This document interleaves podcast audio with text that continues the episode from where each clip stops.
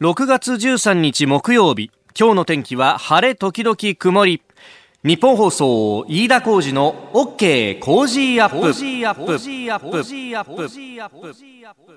朝6時を過ぎました。おはようございます。ニッポン放送アナウンサーの飯田浩司ですおはようございます。ニッポン放送アナウンサーの新行市佳です。ニッポン放送飯田浩司の OK Cozy up。この後8時まで生放送です。いや久々になんか朝日差しを見たなという感じで。そうですね。しばらく太陽の光浴びてなかったような気がしますよね。ね、うん、今日は晴れるんだね。はい、そうなんです。今日は晴れて気温も昨日よりもですね、4、5度高くなりまして26度ということで。なるほど。いきなりね、急に暑くなりますから体調気をつけてくださいね。うん。なんか、今日と明日はね、えー、ちょっとお日様のマークが天気予報も入ってますんで、うん、今日明日のこの晴れ間を有効に活用しなきゃと。そうですね。えー、もう洗濯物干すなら今ですね。そうだよ。うん、私も昨日の夜に洗濯を回してですね、えー、えー、干してから出てきましたので、えー、今日のうちに乾いてくれると、今日また帰ったら洗濯できるかなと、そ,、んなことばっかり考えちゃうね。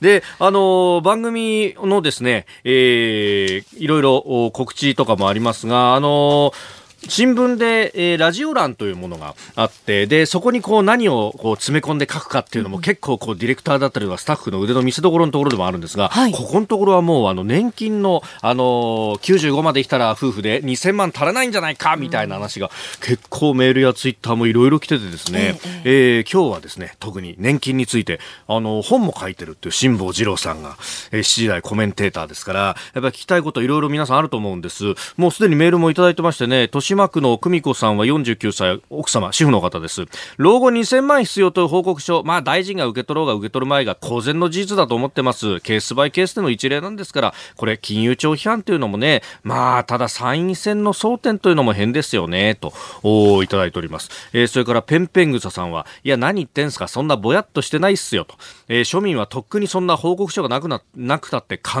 えてますよ。だから消費が減ってるんでしょうよ、というようなメールをいただいていたりとか、やっぱり特に、まあ、40代の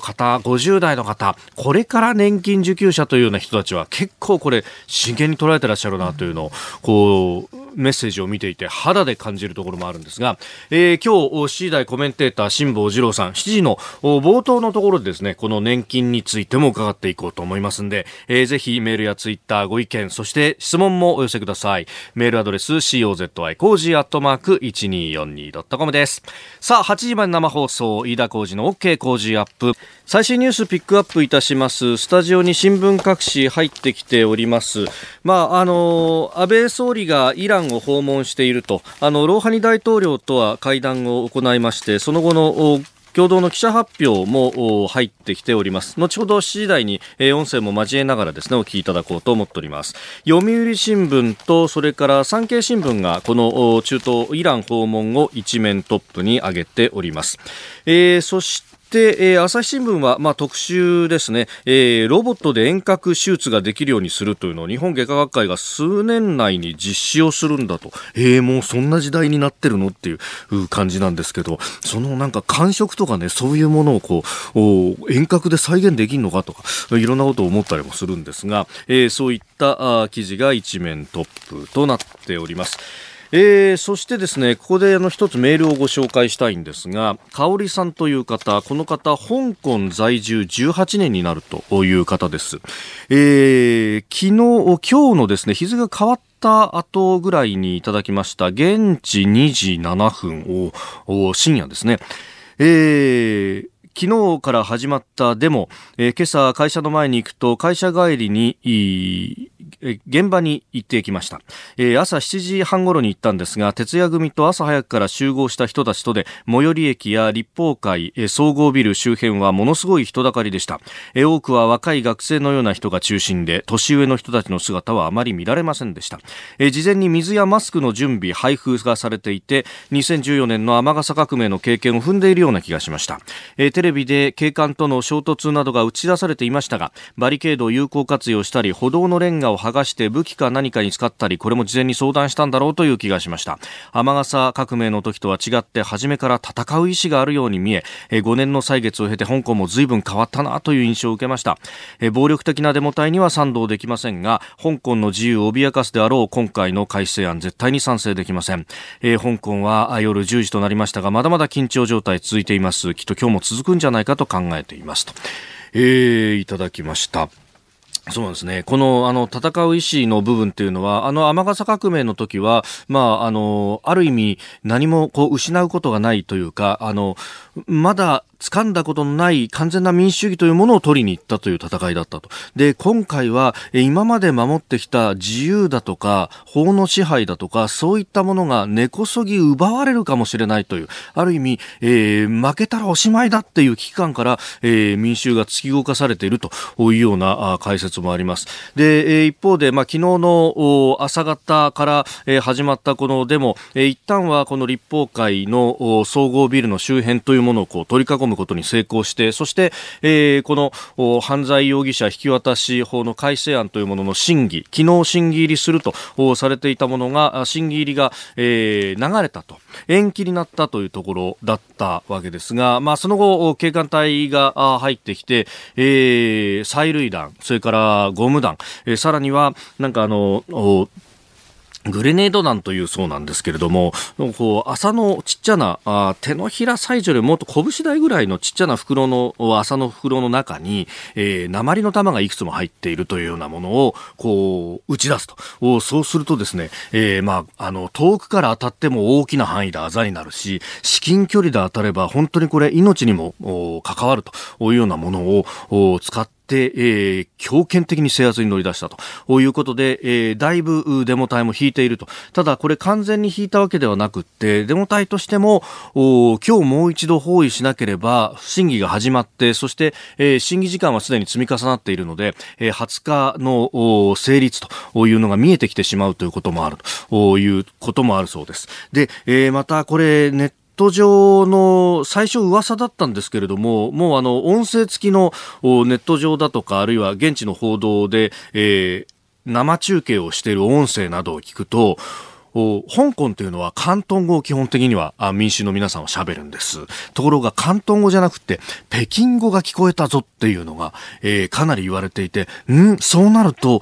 えー、ひょっとしたら、まあわかりませんよ。まだこれ、あの、裏が取れてるわけではないんですが、えー、中国本土の方からも動員がかかってるんじゃないかというような話もあります。で、えー、今日読売新聞が報じているんですけれども、えー、まあ、この、香港の政府というものが、えー、中国共産党の指導下にあると、まあ、一国二制度と言いながらなかなか警戒化しているというのは、えー、いろんなところで指摘されている通りなんですが、えー、香港と隣接する深センに、えー、安全保障政策の司令塔国中央国家安全委員会などの対策本部が設置されていると。で、閣僚級の幹部が香港入りして水面下で香港政府の対応を指揮しているというところまでが報じられております。えー、これ、まあ、香港は今まだ5時12分と、えー、日の出の直前という時間帯なんで、これからひょっとしたら動いてくるかもしれません。あの、番組の中でも新しい情報は入り次第お伝えしてまいりますし、またこれについて辛坊さんにも後ほど7時台に、えー、解説をいただこうと思っております。えー、ご意見お待ちしております。COZY コージーアットマーク 1242.com です。あなたの声を届けますリスナーズオピニオンニュースについてのご意見をお待ちしております。今朝のコメンテーターはキャスター辛坊治郎さんです。取り上げるニュースですが、まず党首討論19日に1年ぶりに開催と、まあこれ、えー、論点が老後2000万円の例の年金の問題と、このあたり辛坊さんに聞いていきましょう。それから安倍総理のイラン訪問、さらに香港、えー、そして、えー、再生エネルギーの固定価格買取制度について、これ今日日経新聞が一面で伝えてますけれども、太陽光については買い取り見直すなんて話も出てきております、えー、それから相次ぐ高齢者事故対策。東京都は9割補助で防止装置設置へというニュースもありますんでこれも聞いていきたいと思います。メールツイッターこちらです。メールアドレスは、コージーアットマーク 1242.com。アルファベットすべて小文字で COZY でコージーです。コージーアットマーク 1242.com。ツイッターは、ハッシュタグコージー1242。ハッシュタグコージー1242です。今日はご意見をいただいた方の中から抽選で5人の方に JA 千葉緑管内旭市の飯岡メロン部会からタカミメロン2個入りをプレゼントします。旭市飯岡地区では千葉県九十九里浜の東の端に位置していて、県内でも有数のメロン産地として知られています。飯岡の高見メロンは果汁が多くて肉厚、しっかりとした肉質が特徴です。収穫後の発送になりますので、当選された方は少しだけお待ちください。そして、なごみの米屋のピーナッツもなかも5人の方にプレゼントします。ご応募には必ずお電話番号をお書き添えください。いただいたオピニオン、この後ご紹介します。本音のオピニオン、お待ちしています。6時17分です。今週この時間はコージー飯田の突撃隣の外国人。え今朝はですね、多くのミャンマーの方が集い、リトルヤンゴンとも呼ばれている高田の馬場についてであります。はい。まあ、まずはミャンマーについて少し説明しておきますと、えー、通称ミャンマー、東南アジア、インドシナ半島西部に位置する共和制の国家でありまして、かつてはビルマと呼ばれておりました。えー、人口5142万人、公用語はミャンマー語ですが、多くの国民が英語を話すというところ、非常に教育熱も高いと言われております。うん、えー、現在、日本でミャンマーに暮らす方々はおよそ2万5千人で、えー、その1割ほどが高田馬場に集まっていると。おだから2500人ぐらいいるということになるわけですね。で、今日のテーマ、なぜ高田の馬場にミャンマー人が増えたのか。なんで高田の馬場なのか、実際に行ってみました。えまずは高田の馬場の駅前のミャンマー料理店、えノングインレイの店長、サイさんに高田の馬場に集まる理由を聞いてきました。一番前はね、あの、長いというの西武すぐ線そこに今結構ミャンマーの方行ったんですねそれからまあちょっとこっちに移動したと思う。んですきっかけというか理由は多分理由だとねここ便利だし、あの日本語学校いっぱい出たんですね。周りえー、蔡さん、えー、非常に日本語上手。ねえー、17年前に来日されたと。うん、で、えー、実は高田馬場の以前に同じ西武新宿線のね、中井というところが始まりだったというふうに今おっしゃってました。で、あの、日本におけるリトルヤンゴンの歴史っていうのは現在まで3つの時期に分けられまして、蔡さんが来日した時期、90年代の終わりから2008年頃は第2期と呼ばれて、これリトルヤンゴンの全盛期だったそうなんですね。で、それ以前、第1期と呼ばれるものは90年代の初めであります。で、えー、なぜ中井駅の周りにミャンマーの方々が集まるようになったかっていうのをですね、えー、NPO 法人日本ミャンマーカルチャーセンター所長のマヘーマーさんに伺ってきたんですが、まあ、20年以上前日本に来て以来、リトルヤンゴンで同胞の支援をされていて、えー、その古い歴史を知るという数少ない人物なんですね、この方も。で、そのマヘーマーさんによると、この中井駅、西武新宿線の駅ですが、この近くにですね、ミャンマー出身の裕福な貿易業の方が住んでいて、で、彼を頼って次々と同胞が集まってって、えー、雑貨店だとか料理店がオープンしていったと。だから、あリトルヤンゴン中井なんていう名前ができてですね、そこにミャンマーの方々集まったんですが、まあ、それはね、なんで日本に来たかっていうと、当時90年代の初めっていうと、軍政が始まった時期なんですよ。はい、で、民主、民主運動をやっていた学生さんたちが海外に逃げざるを得なくなって、で、その時に様々な経緯を経て日本に行き着いた。で、えー、日本に行き着いた時に頼る先がないんで、同胞の方を頼って中井に来たということだったんですね。で、まあ、ただ中井は、まあ、住宅街でもあるということもあって、うん、で、日本語学校は高田馬場のあたりにあると、通勤にも便利だということで、高田馬場に移動が進んで、えー、いつしか高田馬場の方がリトルヤンゴンと呼ばれるようになったと。いうことなんです。で、えー、今はですね、2008年以降、第3期と呼ばれております。えー、ここ最近日本にやってくるミャンマーの方々について、えー、ミャンマーから来る若者たちの人材支援や就職支援などを行っている会社、JSAT のワインワインアウンさんに聞きました。ミャンマーからここに来るのは大学卒業の人が多いんですね。向こうの大学を卒業してで、まあ、日本に就職するっていう、まあ、そういう人が多くて今まではあの留学の方が多かったと思うんですけど去年、一昨年からあの就職で入っている人が多くなってきているんですね。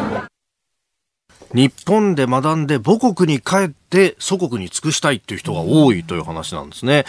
で、えー、第3期と呼ばれる世代は、まあ、スマホ片手にさらなる進化を遂げていました。えー、再び NPO 法人日本ミャンマーカルチャーセンター所長のマヘーマーさんに伺いました。昔は日本に来る人たちは言葉があんまり上手じゃない。日本に来てから勉強する感じなんです。でも今の若い人は向こうである程度の日本語を勉強してきてるので漢字もわかるので言葉について自由に使えるから行きたいところは自分たちで GPS で行けるし、うん、高田の馬場はもちろん増えてますよ。目白とか。山手線沿い西武新宿線と、あとは何ですか東西線もそうなんですね。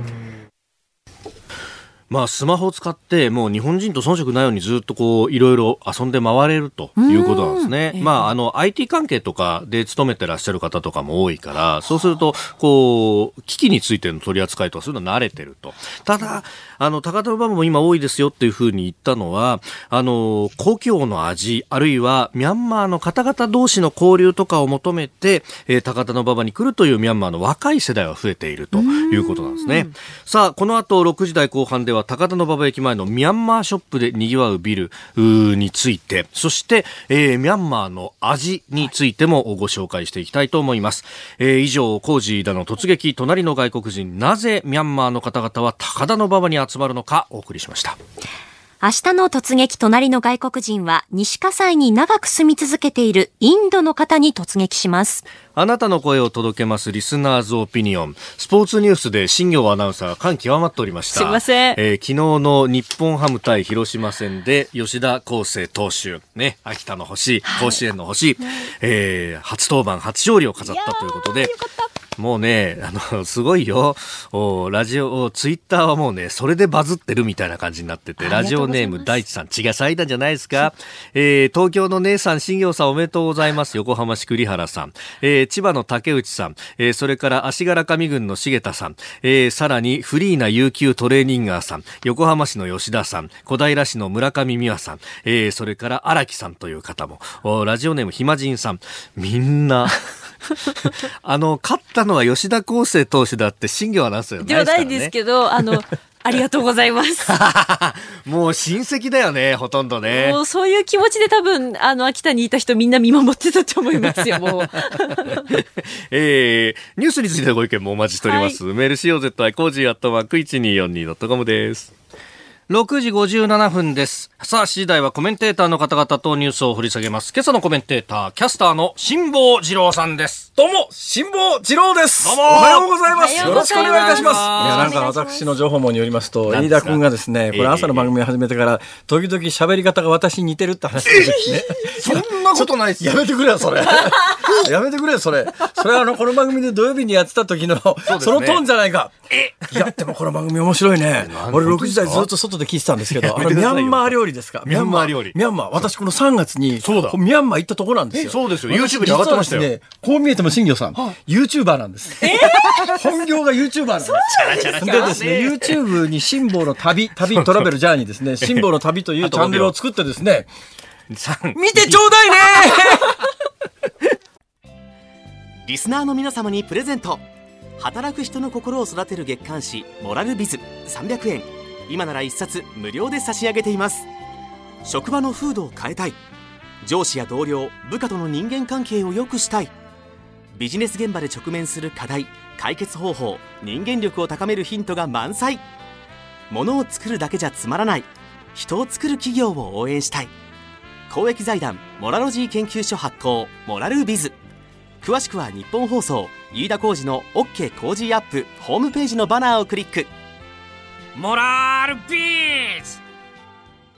6月13日木曜日時刻は朝7時を過ぎました改めましておはようございます日本放送アナウンサーの飯田浩二ですおはようございます。日本放送アナウンサーの新業一華です。あなたと一緒にニュースを考える飯田浩二の OK 工事アップ。7時台はコメンテーターの方々とニュースを掘り下げます。今朝のコメンテーター、キャスター、辛坊治郎さんです。おはようございます。よろしくお願いします。大阪からわざわざやってまいりました。ありがとうございます。いや爽やかですね、この番組はね。今日の東京はいいお天気だわ。そうですもう本当に新業さん、はい、綺麗な方ですね。ありがとうございます。恐れ入ります。本当ナンパするんじゃない。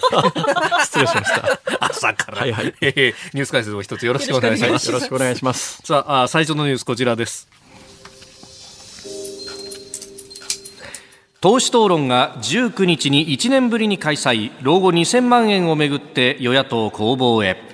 立憲民主党の辻元国対委員長は昨日与党が提案していた19日の党首討論開催に応じる意向を自民党の森山国会対策委員長に伝えました。党首討論去年の6月以来およそ1年ぶりで今国会では初めてです。95歳まで生きるには夫婦で2000万円の蓄えが必要と試算した、金融庁金融審議会の報告書の問題などをめぐり、安倍総理と立憲民主党枝野代表らと野党党首との攻防が予想されております。まあこれ2000万円の話もうこの問題についてね、テレビとかでコメントしてる人、あるいはラジオで申し訳ないけどコメントしてる人の話を聞いても、基本的なことが全くわからないっていうかさ、でたらめばっかりを前提にして喋ってる人が大半なんで、正しい知識をもとに喋らないと、なんかデマばっかり飛ばしてるよねっていう、この問題に関してメディアはと、私はね、この1週間ずっとそう思い続けてきました。で一応私、あの、年金の真実という本を、この年金大改正が2004年なんですが、その2年後に書いて、厚生労働省の年金局に呼びつけられて、怒られたぐらいですから。怒られた。はい、あの、私が出した本を年金局長がテーブルの上に叩きつけやがって、ええ、こういう本を辛坊さんが書くからね、年金不安が高まって、国民年金の未納とかが起きるんですよって、首絞めたのかと思いましたけどね、我慢して帰ってきましたけど、まあそういう本を書いて、ある程度詳しいですから、はい、はい、何でも聞いてちょうだいなんだけど、うん、どうでしょう、うん。うん、どこが論点ですか？いや、なんかあの、2000万円ないと路頭に迷うのかとか、年金は実情破綻してるじゃないかみたいなことがね、だからこの年金破綻してるっていう言い方はもうものすごくデマで、はい、本当に破綻してる人と思ってる人いるわけです。だけど何をもって破綻するかっていうのが難しくて、はい、ね、極端な議論で年金が全くなくなると思ってる人が世の中には結構いるみたいですけど、はい、それは制度上絶対ないんです。なぜかというと今の年金制度って積み立て方式じゃありませんから、基本的に。積み立てじゃない。だから現役世代から踏んだくった金をその年の高齢者に渡すだけですから、将来日本の現役世代がゼロになりゃ、ゼロになる可能性がありますから、まあそね、そんなことありえませんから、そんなことしたら国が潰れますから、うん、一定割合や現役世代がいるわけですよ。はい、で、ちょうどね、今年金ね、踏んだくる方と支給する方がバランス取れてますから、はい、今の人口バランスが続く限り、ええ、今の年金制度は維持されますが、はい、問題なのは、今の人口バランスが確実に崩れてきますから、高齢者はどんどん高齢者の数が増えていく、うん、長寿社会になって年齢も伸びる、だけど現役世代ってボリュームが変わらないどころかどんどん減っていきますから、からね、そうするとその人たちが払える分しか負担ができなくなるということを考えると、うんまあ、これが将来どうなるか、厚生労働省は、まあ、今のお年寄りは大体あの所得代替率っていうんですけども、はい、その時代の現役世代の平均賃金の大体6割以上、今、はい、今の高齢者は取ってるわけですよ。すね。年金でね。ねはい、ところが、まあ、将来的に50%ぐらいまでは落ちますけど、それ以上以下には下がりませんと厚生労働省は発表してんだけど、うん、本当にそうかって話なんだけど、ただ今回ね、うん、よくあの、金融庁の最初の報告書の原案が、いや、年金下がりますよとか、あの、年金だけで生涯ね、暮らしていくわけにはなかなかいかないでしょっていうような話は、うんはい、もう2009年と2014年の時に、政府はちゃんと数字まで発表してるわけですよ。うんうん、で、今大体所得代替率6割超えてるやつが、所得代替率5割になりますってもう発表してますから、だから今のお年寄りがもらってる年金の2割から3割ぐらいは下がりますと、政府はもう公式発表してるわけだから、ね、今更何を言ってんだって話ですよ、正直。ある程度分かってる人にとったら。だからこれ野党の追及見てても、ね、あのー、年金だけで老後が暮らせるね。そんなこともうすでに数字発表してるでしょって。現役世代はもうそれを知らないんだったら政治家なんかやめちまえってんだよ。いや、現役世代結構分かってるんですよね。もうそんな知ってるよ。でもどう備えていいか、貯金はできないよなと思って、ね、大問題は、ええ、今回その金融庁の政府が、いやね、受け取り拒否したみたいなのって野党も追及してるけど、うん、これって基本的に厚生年金受給者の話なんだよ。はい。で、だけど今どんどん増えてる国民年金受給者は、それよりさらに月額の年金収入が15万円ぐらい低いわけ。そう、ね,、すると、15万円低いということは、まあ、仮に10万円低いとして、1年間生きるためには老後1年間で120万円いるわけですよ。はい、10年間で1200万円、30年間で3600万円。実は、国民年金しかもらえない高齢者は2000万円足りないんじゃなくて、5000万円以上足りないんですよ。だそこの議論も厚生年金の人たちだけをターゲットにした議論になったけど、国民年金しかもらってない人は完全に今回の議論でも置いてけぼりになってるっていう。もともと自営業者とかの、まあ、生活の足しみたいなところが国民年金のもともと国民年金ってのは1961年にスタートした時に、うん、あの、いや、そう、自営業者とか農業やってる人たちの老後の小遣いもいるだろうもともと老後の小遣いっていう位置づけで、それ生活の支えじゃなかったんですよ。ところがいつの間にかやっぱり非正規の増えて人が増えてきて、国民年金で暮らす人も増えてきた状況の中でということだから、うん、もうちょっとね、はい、真面目な議論をやれよと。うん、俺はこの問題だったら5時間は喋れるけどいい またまたまたまた番組が破綻してしまった。そうですか。えー、年金破綻する前に番組破綻。破綻おはようニュースネットワーク。東京有楽町日本放送キーステーションに全国のラジオ局21局を結んでお届けいたします。時刻は7時11分を過ぎました。おはようございます。日本放送アナウンサーの飯田浩二です。今朝のコメンテーターはキャスターの辛坊治郎さん。取り上げるニュースはこちらです。安倍総理とイランの大統領との会談が終了を、核合意維持へ。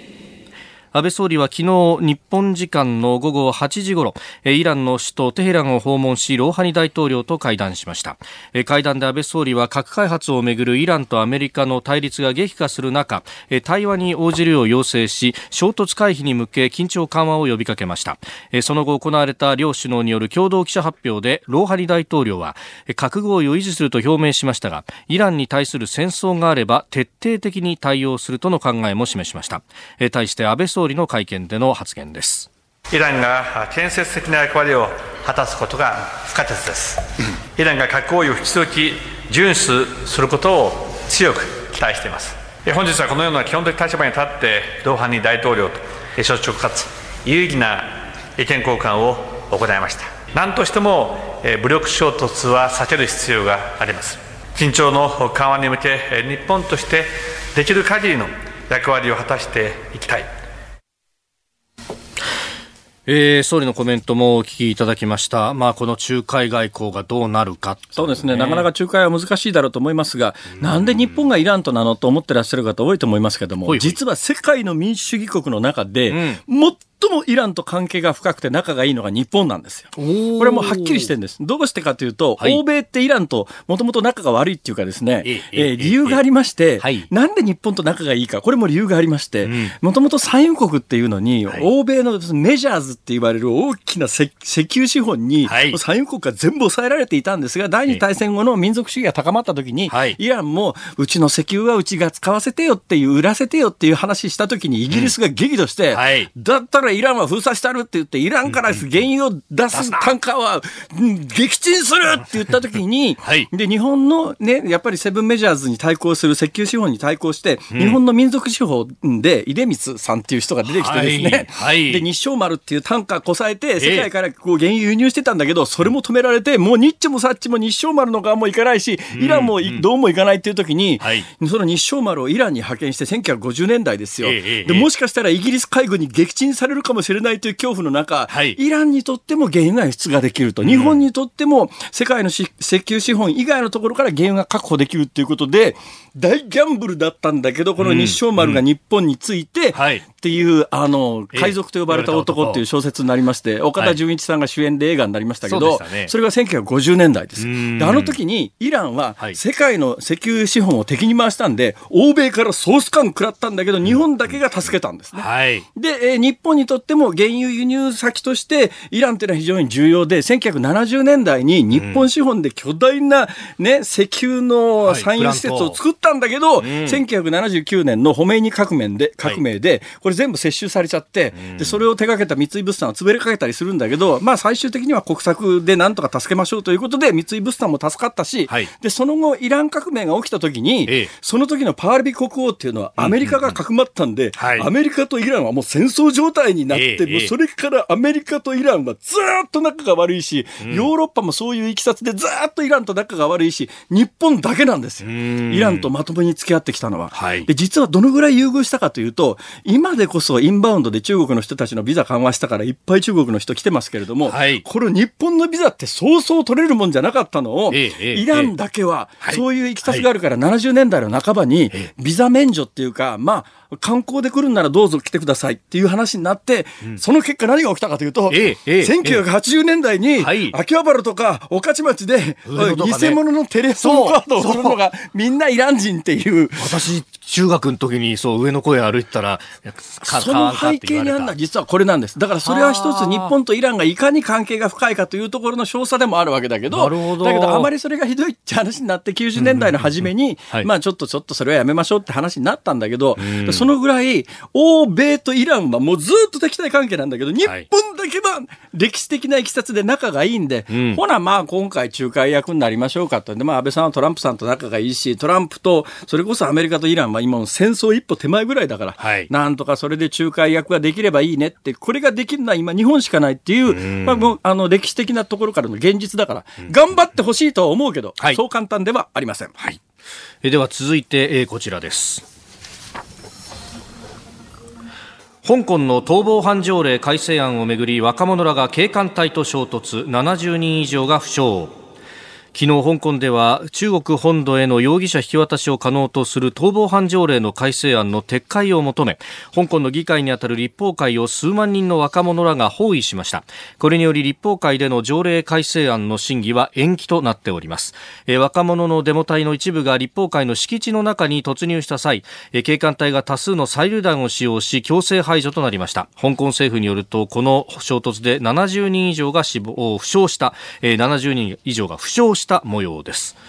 えー、催涙弾の発射はあの雨傘革命って2014年以来だと言われております。あの私は基本的にはですね、まあ、こういう民主運動はいいと思うんだけど、表現の自由の範囲だからね、はい、だけど、一般論としてよ、後から違うこと言いますけど、例えばフランスなんかの黄色いベスト運動ってあるじゃないですか。ありますね、はい、私、この間ね、先週末フランスにいたんですよ。で、レンタカー借りたらですね、はい、レンタカーのあのドアポケットの下に、あの黄色いベストが折りたたんで置いてあるのね。なるほど。あ。あれ当たり前に、要するに日本でいうところの、まあ、シートベルトみたいなぐらいな感じで、必ず車にはあの黄色いベストの設置が義務付けられてるから、フランスで車に乗ると必ず黄色いベストがあるわけですよ。だからみんなそれを持ち出してきてるんで、だけど、レンタカー借りた時に、ドアポケットにあの黄色いベストが置いてあった時に、はい、しゃあない、これ着て参加するかと。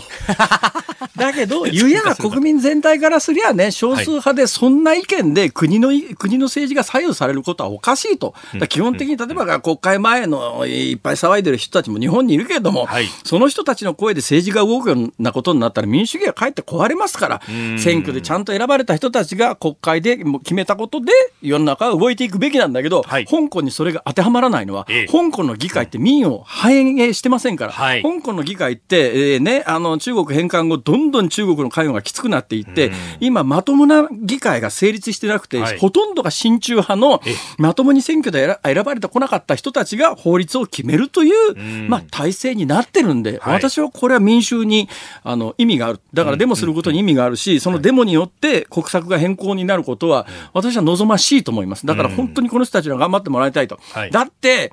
もう中国になんか香港でやらかした人間を自動的に中国にどんどん犯罪者として送り込めるなんか、それとんでもないよ。しかも、な、その犯罪容疑だって、ある意味、こう、どこまで本当かみたいなところでね。この間から日本で向こうに呼ばれて、石油の探査や、じゃなくて温泉の探査やってくれって呼ばれていて、うん、温泉の探査やって、当然地下の資源がどうなるかっていうのを調べてたら、はい、スパイだから懲役何年とかさ。ええー、っていう、ね、っていう、そう、ありえないでしょっていうことが起きてるので、それはちょっとやっぱ香港の皆さん頑張ってほしいな。前回の雨傘革命の時にも私取材に行って、はい、人いろんな人の意見聞きましたけれども、まあ、今回もそうそう、だから今議会の構成がそういう状況になってるから、うん、議会で決めたから民主主義ということに、この香港では残念ながらならないんで、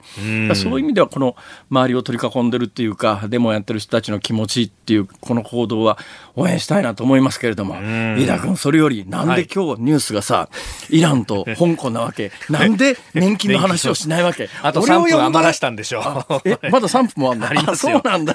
やだな、もう。いや、あのね、年金2000万の話。ぜひ、言いたい話があってですね、ほいほい。今回のことで私のところにもいろんなメールが来るんだけど、うん、60代、70代の人から、はい、ね、そのとにかく年金で無駄遣いしやがってと、運用で失敗しやがって、俺がもらって年金掛け金を返せっていう人いるんだけど、ちょっと冷静になりましょうよと、うん、今の60代、70代はむっちゃ得してる世代で、はい、今の年金ってモデル世帯で、モデル世帯で大体20万円ちょっとなんですよ。ね。ね、月額、うん、ちょっと考えてください。計算してくださいと。月額20万円もらってるということは、1年で240万円ですよと。はいはい、10年で2400万円ですよ。え30年で7200万円ですよ。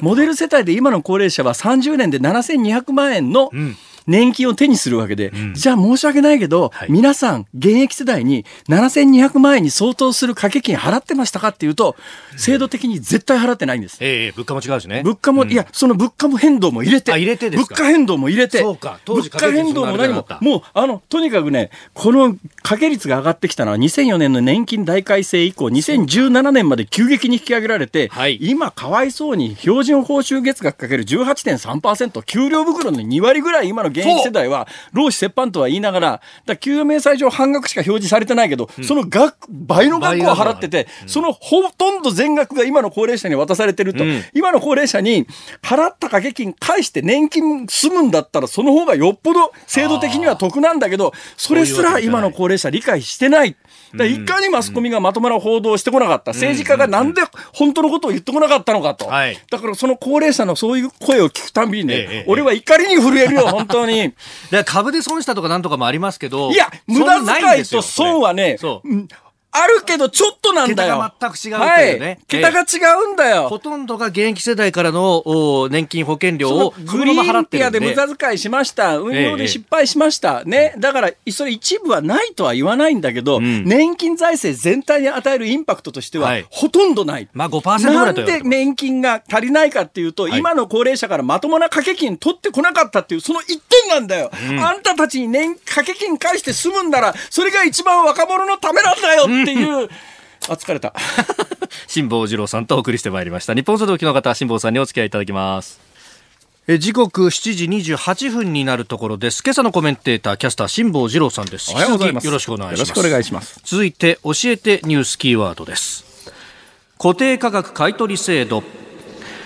太陽光発電など再生可能エネルギーの固定価格買取制度フィットとも言いますがこちらの終了を経済産業省が検討していることが昨日分かりました。日経新聞今日一面トップですね、えー、固定価格買取制度は作られた電気の量を一定価格で電力会社が買ってその費用を電気料金に上乗せするという仕組みです。再生エネルギーの拡大と消費者の負担を減らせる新制度を作る方向で議論を進め2020年度の法改正を目指します。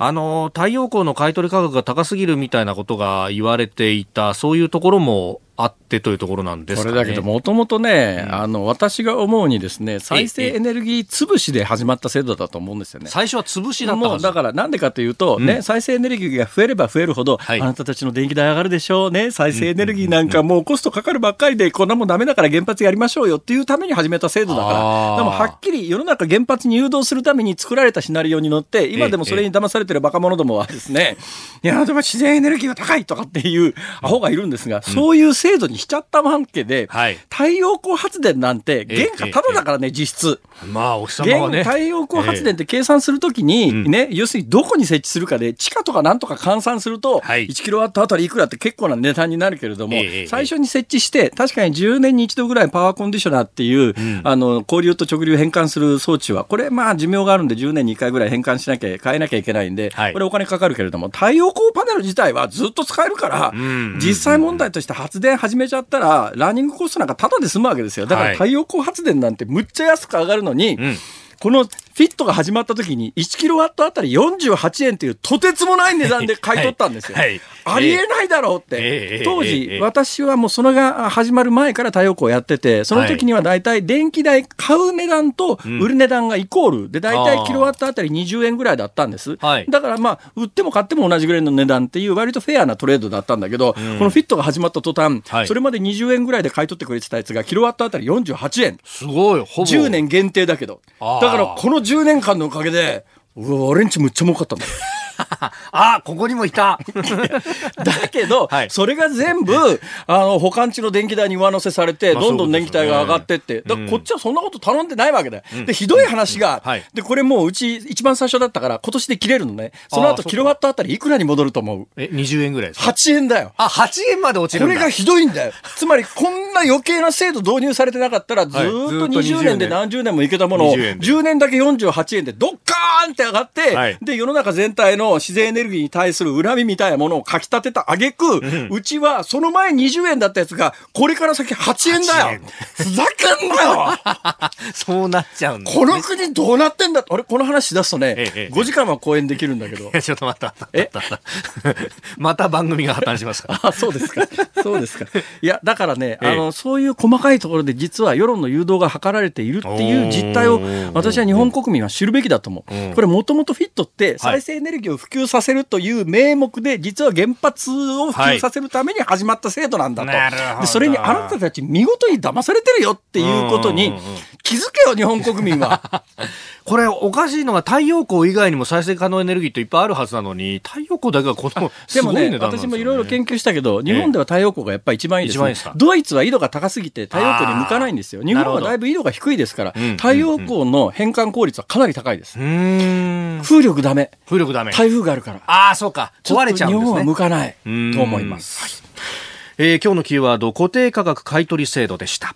えー、メール、ツイッター、いろいろいただいてるんですが、この後お知らせ、鈴木杏樹さんを挟んで、えー、高齢者事故対策についても伺うんですが、すでにメールいただいてますね。ラジオネーム、のんたんさん、横浜南区の方。毎日、高齢者の自動車事故のニュースをテレビで見てる気がします。70歳以上の高齢者の運転には安全装置を義務付けてほしいですね。運転してる高齢者、自分はまだ赤いと思ってますけど、確実にとっさの時に判断能力が落ちてると思います。高齢になっても車が必要な方は必ず安全装置を車に設置すれば、人が亡くなるような事件も減ると思うんですがとおいただいております、まあ、おっしゃる通りではありますが、これに関して、もしどのくらい時間があるかによりますけれども、えー、あの世の中とは全く違う暴論を、はいえー、申し上げようかなと今考えてるんですけど、ただラジオでもな、これ言っていいのかなと、僕はテレビでも言いたかったんだけど、テレビでは一切封印してました。はい、それちょっと言っていいええ？俺に聞く？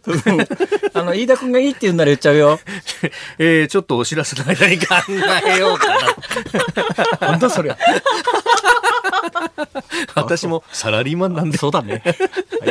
えー、ご意見お待ちしてます。COZY cozy アットマーク 1242.com ツイッターハッシュタグシャープ cozy 1242です。7時44分です。お送りしております日本放送飯田浩二の OK 工事アップ。お相手は私日本放送アナウンサー飯田浩二と新業一華がお送りしています。今朝のコメンテーターはキャスターの辛坊治郎さんです。どうもよろしくお願いします。おはようございます。いや新業さん、はい、うまいですね。いやいやもうね6時台から聞いてて、今までに一回もとちってないんですよ。完璧な原稿読み。いやいやいやいやすごいね。いやそんないやあなたすごいでこういうねすごい技ってあんまり注目されないんですけど、逆にとちった方が、なんとなくね、あ耳が立つんだけど、今日完璧にやってるっていうのは、実は、あんまりみんな気がついてないけど、すごいですよ、あなた。いやいやいや、とんでもないです。ありがとうございます。さすが。はい。大したもんだなと思います。恐縮でございます。で、なんだって？え、あ、これからあの、おあれね、高齢者事故対策についてやってきます。これか。えちょっと余計なこと言っちゃいそうな気がする何を言ってるんですかもう、えー、ガンガンいきましょう。いや、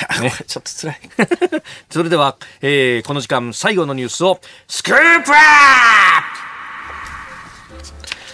相次ぐ高齢者事故対策に東京都が9割補助で防止装置設置へ高齢ドライバーによる交通事故が相次いでいることを受け東京都の小池百合子知事は11日アクセルとブレーキを踏み間違えた際に急発進を防ぐ装置の取り付け費用を9割程度補助する方針を発表しました。主に高齢者が対象となりますが具体的な年齢や開始時期は今後決める方針です。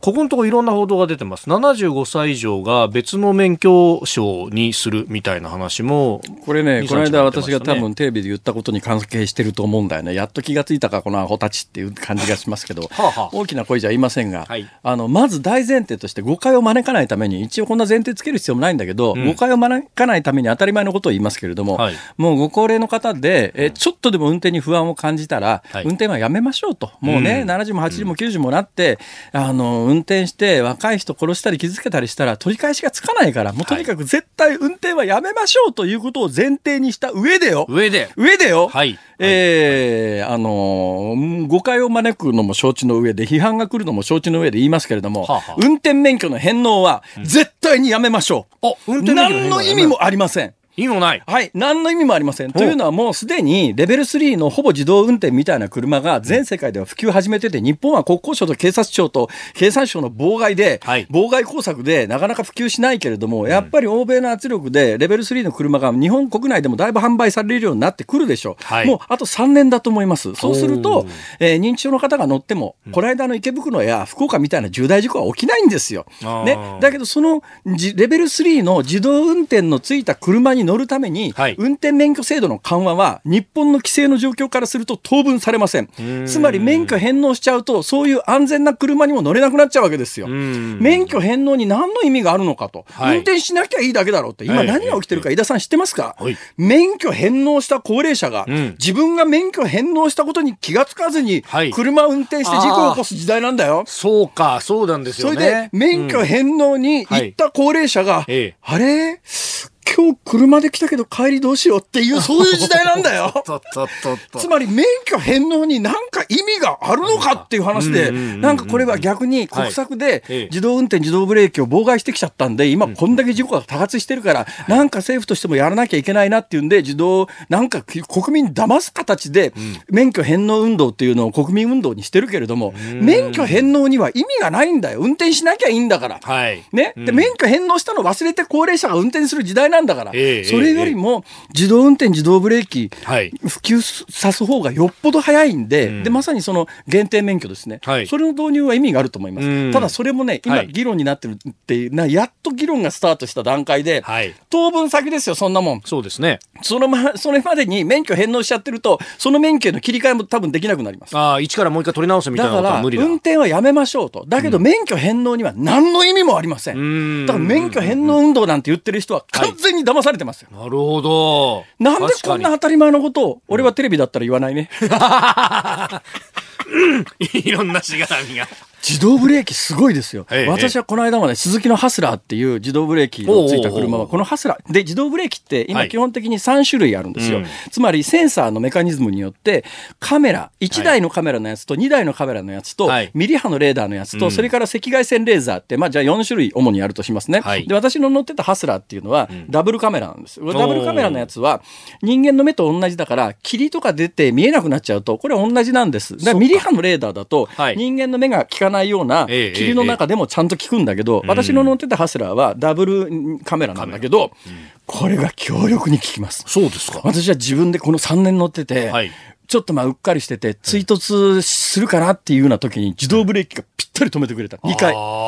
自動ブレーキなかったらもしかすると、追突事故を起こしてたかもしれない2回の局面で、うん、このハスラーについてた複眼カメラの自動ブレーキが見事に効いた。今の自動ブレーキすごいよ。で、それに加えて、あの、ちょっと高級車だとミリ波。で、割と普及今してるやつが、単眼カメラとミリ波っていうのがついてる自動ブレーキがあるんですが、これも相当効きます。で、最新の自動ブレーキなら、この間の池袋の、ね、あの、暴走事故も、福岡の暴走事故も、絶対に車が勝手に止めてます。おだそこまで来てるのに、はい、それに乗らずに事故を起こす高齢者は、うんうん、それもちょっと論外。で、まあこれを言うと、だってそういうのってお金かかるじゃんって話だから、まあだからその9割補助というのは意味があると思います。で、さすがに日本で一番遅れてた自動車メーカーがあるんですよ。で、一番遅れてた自動車メーカーの車が最近、普及率も一番高いんで、はい、そこの車が事故を起こすリスクもすごい高いんで、事故を切るたびにその特定の車のメーカーっていうのの車種が出るんだけど、はい、そこがさすがに遅ればせながら、後付けで自動ブレーキつけられるようにしますっていう、やっと出たかって話なんだけど、でも後付けがどんなシステムかわからないんだけど、少なくとも皆さん知っておいていただきたいのは、最新型の自動ブレーキだったら、この間の池袋の事故も福岡の事故も絶対起きてませんから、最低限、ね、それお金かかったって命には変えられないわけだから、だからまあそういう意味では行政の補助というのは非常に意味があると思います、ね、ちょっと前までは、なんか特にそのね、あの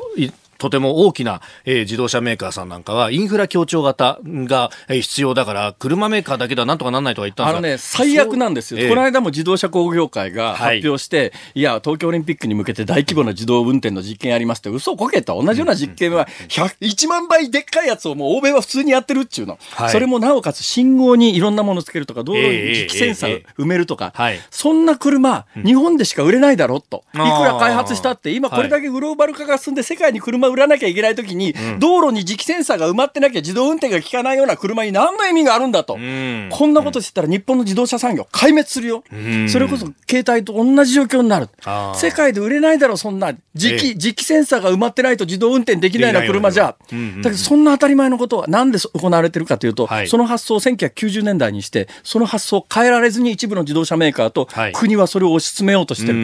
なんかね、俺客観的に見てて、はい、おかしいだろ、この国はと思うことが、5万とあるよ。自動運転の自、自動車運転免許証の返納運動なんてその典型です。うん、自動運転免許の返納に何の意味があるのかと。違うだろうと。自動、自動ブレーキ義務化する方が先だろ、それって。うんえー、この話をいつまで続ければいいのかな？えー、じゃあそろそろ、これ結構ね、メールもいろいろいただいてます。後ほどご紹介したいと思います。だからね、だからその間違った誘導に騙されて、運転免許返納みたいなことを口にする人は、ちょっと冷静に考えてみましょうよと。はい、だって運転免許返納すると、自動ブレーキの車ですら乗れなくなるわけですよ。ね、それって、どういうこと？っていう、だからまあその限定免許の方向性はいいと思いますけど、ええ、じゃあ限定免許発行するだけに何年かけるつもりっていう。今年やれよ、それって。確かに。やろうと思えばすぐできるわけですからね。うん、でもそれだと必ずね、はい、そんなもんお金がない高齢者は自動運転、自動ブレーキのついた車なんか買えないじゃないかって反対が必ず起きますから。まあそうですね。だからそれね、うん、またまだ野党にバーッと突っ込まれるのが嫌だから、えー、やるべきことがどんどん遅れていくと。まあ世の中そんな話はいくらでもあります。だから世の中でルフされてることをそのまんま信じない方がいいですよ。立ち止まって考えて自分の頭でどうすべきか。運転しちゃダメです。はい。ね。だけど、運転免許の返納には意味がないんです。そんな当たり前のことをなぜ言わん？テレビだと言わないよ。えー、以上、ここだけニューススクープアップでした。このコーナーも含めてラジコタイムフリー、ポッドキャスト、YouTube でも配信していきます。番組ホームページご覧ください。